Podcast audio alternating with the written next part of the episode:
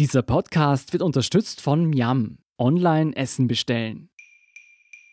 Ich bin Jolt Wilhelm. Das ist Thema des Tages, der Nachrichtenpodcast vom Standard.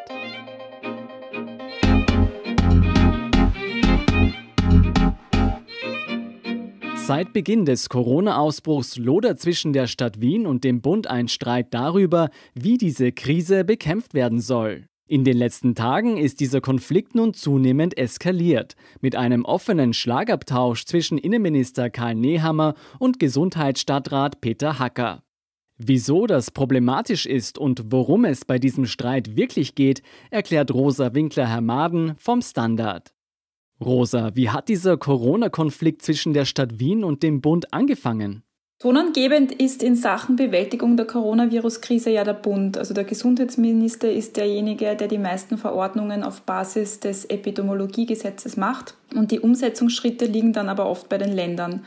Und Wien hat ein sehr selbstbewusstes Auftreten in der Corona-Krise. Also man kann sagen, von Anfang an ist man da nicht nur blind nach den Vorgaben des Bundes vorgegangen, sondern hat auch eigene Strategien entwickelt, um der Corona-Krise Herr zu werden. Das ist ja natürlich zu begrüßen, weil die Umstände vor Ort ja die jeweiligen Landesregierungen am besten kennen.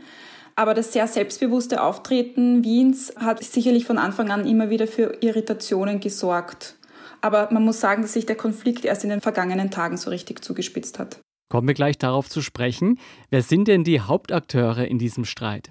Zum einen ist da der Peter Hacker. Er ist ein sehr versierter Sozialpolitiker. Er ist der Gesundheitsstadtrat in Wien seitens der SPÖ. Und er fällt oft durch sehr launige oder direkte Bemerkungen auf, die manchmal auch etwas überspitzt sind. Zu Beginn der Coronavirus-Krise, da können sich vielleicht manche erinnern, hat er die Ärzteschaft gegen sich aufgebracht, als er ihnen vorwarf, hysterisch zu sein. Da ging es damals um die Schutzausrüstung, wo viele Ärzte gemeint haben, dass zu wenig vorhanden sei. Mhm. Und auf der anderen Seite steht der Karl Nehammer, das ist der Innenminister in der Bundesregierung. Er ist Wiener und Mitglied der ÖVP. Und er hat am Montag die Stadt ermahnt, dass sie wegen der besorgniserregenden Fallzahl in der Bundeshauptstadt besser handeln soll. Und er mahnt auch eine bessere Zusammenarbeit mit dem Krisenstab im Innenministerium ein. Und der Peter Hacker hat in der ZIP 2 dazu gesagt, dass dem nachgekommen werde. Und dann gibt es natürlich noch den Gesundheitsminister, den Rudolf Anschober seitens der Grünen. Er ist an sich der oberste Krisenmanager, wenn man das so sagen will, und er bescheinigt Wien übrigens ein richtiges Verhalten in der aktuellen Situation. Okay, das sind jetzt mehrere Parteien am Zug. Warum hat sich dieser Streit jetzt in den letzten Tagen so zugespitzt? In Wien wurde ein neues Cluster entdeckt. Also das bedeutet eine besonders erhöhte Zahl von Fällen in einem bestimmten Bereich. Und die Angst ist jetzt allerorts vorhanden, dass es zu einer zweiten Welle kommt. Und es gilt jetzt, diese ganzen Fälle zurückzuverfolgen. In Wien hat das vor ein paar Wochen schon begonnen mit ein paar Fällen im Asylbereich. Diese waren zumindest die Fälle, die als erstes bekannt wurden. Und da wurden nämlich nach Symptomentwicklung die Bewohner und Betreuer in einem Flüchtlingsheim in Wien-Erdberg getestet. Und darunter gab es dann eben positive Fälle.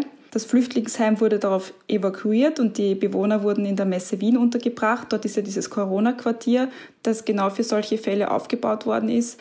Und die Stadt Wien hat dann begonnen, die Infektionsketten weiter zu verfolgen. Jetzt habe ich gesehen, dass auch die Post im Fokus der Auseinandersetzung steht. Wieso?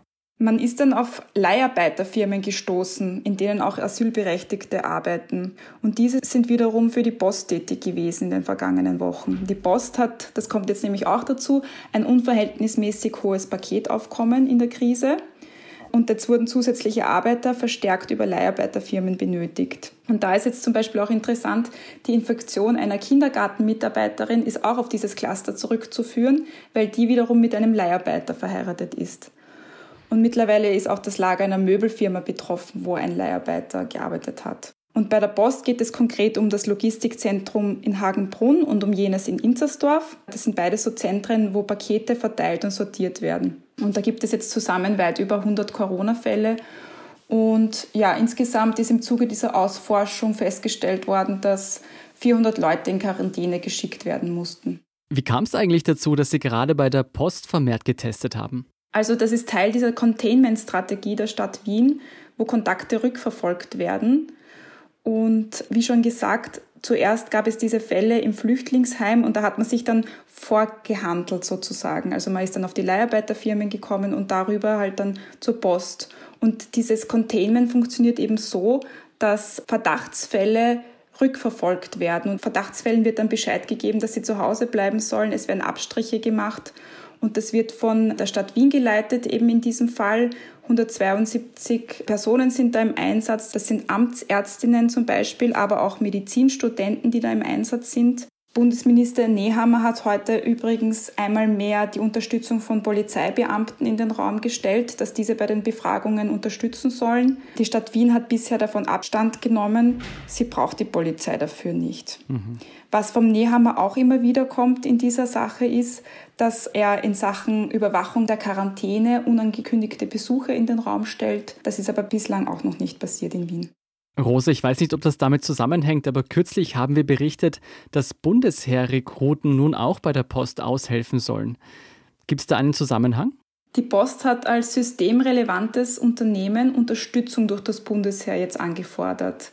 Die eigenen Mitarbeiter und die Mitarbeiter der Leihfirmen sind ja jetzt in Heimquarantäne und jetzt muss aber trotzdem die Arbeit erledigt werden in diesen Logistikzentren und deswegen sind dort seit Samstag mehrere hundert Bundesheerler im Einsatz. Also am Samstag wurde damit in Hagenbrunn begonnen, mittlerweile übernehmen sie auch in Inzersdorf zum Beispiel die Paketsortierung oder das Beladen von LKWs. Und da ist auch interessant, bei diesem Bundesheereinsatz scheint auch nicht alles reibungslos abzulaufen. Im Standardforum hat sich kürzlich ein Grundwehrdiener gemeldet, der Missstände in der Unterbringung angeprangert hat. Und das Bundesheer hat daraufhin versprochen, dass für Besserung gesorgt wird, damit nämlich auch die Hygieneregeln eingehalten werden können. Rosa, lass uns noch einmal zum Kern des Konflikts zurückkehren. Gehe ich recht der Annahme, dass es bei diesem Streit zwischen Bund und der Stadt Wien nicht nur um die eigentliche Sache geht, sondern dass der Streit auch mit der bevorstehenden Wien-Wahl im Herbst zu tun hat?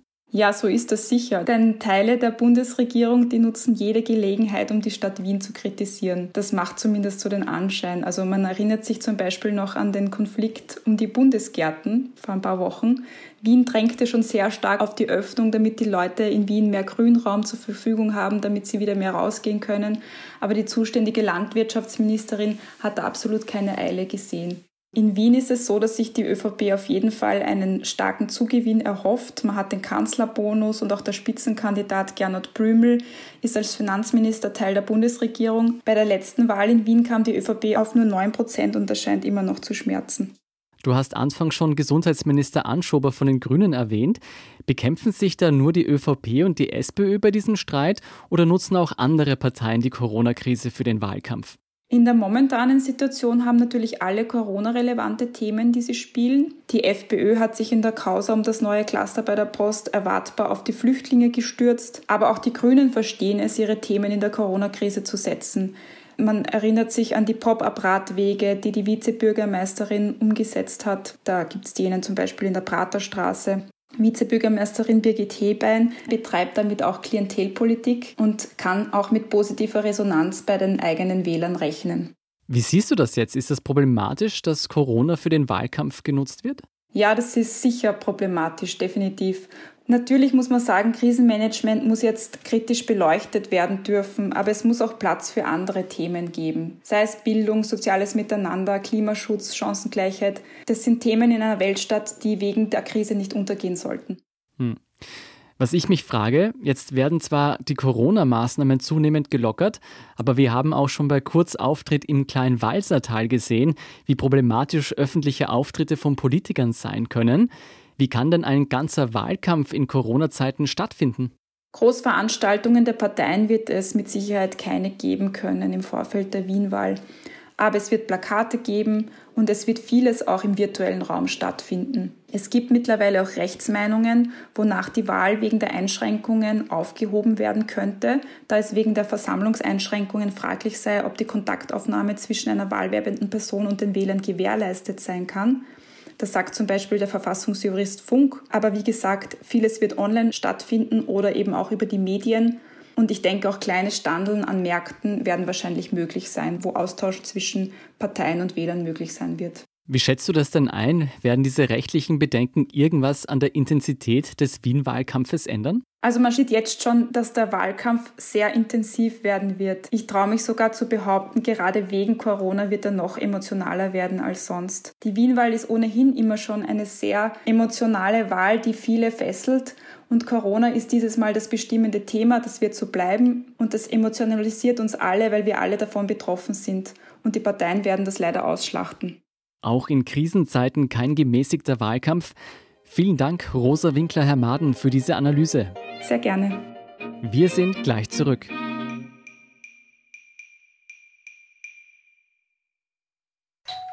Ah, der Klang, wenn die Leibspeise vom Lieblingsrestaurant ankommt.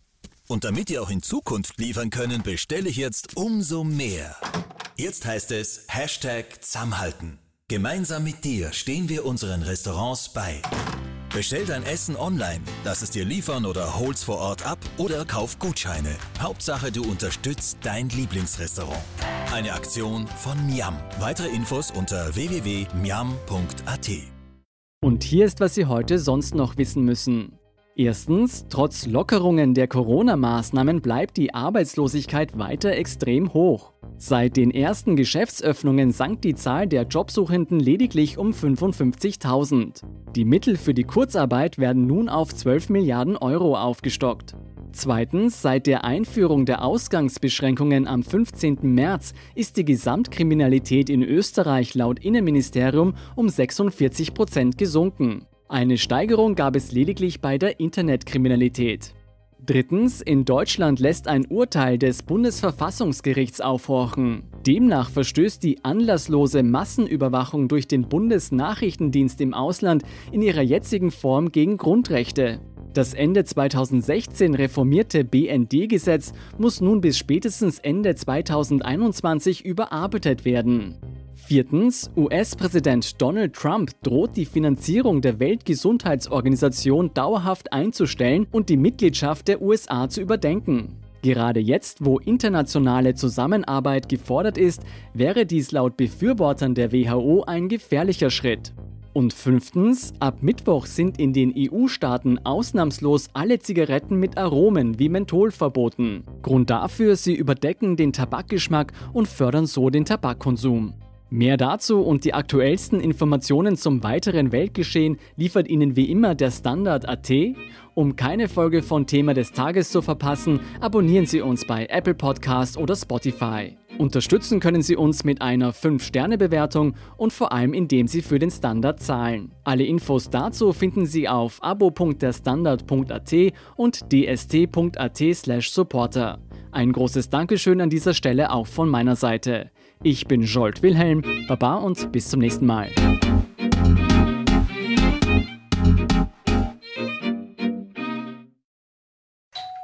Ah, der Klang, wenn die Leibspeise vom Lieblingsrestaurant ankommt. Und damit ihr auch in Zukunft liefern können, bestelle ich jetzt umso mehr. Jetzt heißt es Hashtag Zusammenhalten. Gemeinsam mit dir stehen wir unseren Restaurants bei. Bestell dein Essen online, lass es dir liefern oder hol's vor Ort ab oder kauf Gutscheine. Hauptsache, du unterstützt dein Lieblingsrestaurant. Eine Aktion von Miam. Weitere Infos unter www.miam.at.